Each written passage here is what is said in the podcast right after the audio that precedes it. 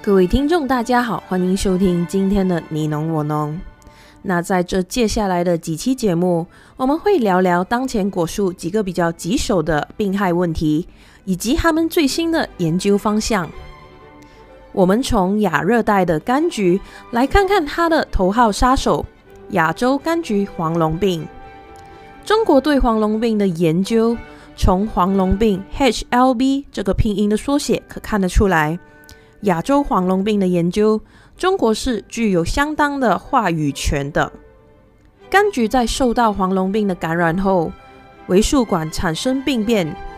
发生阻塞，根系无法吸水，造成叶片黄化，果实无法转色，最后植株死亡，是我们常观察到的现象。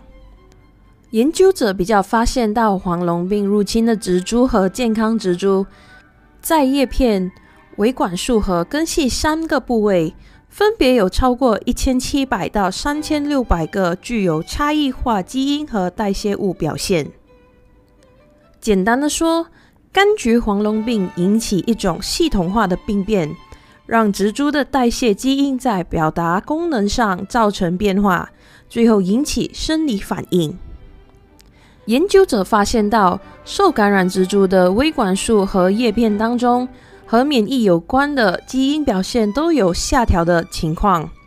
这也表示黄龙病入侵后会先关掉柑橘的免疫基因，断了柑橘的系统性免疫反应。这时，柑橘也没打算投降，和细胞内信号传导，还有疾病对抗的这些相关的基因表现都上升。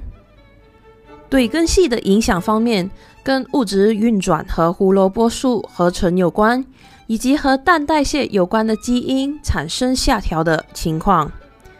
地上部的光合系统受到影响，地下部的养分和水分又因为微管束阻塞输送不上去。所以黄龙病带来的影响是全系统性的，市面上并没有单一的特效药来医治黄龙病。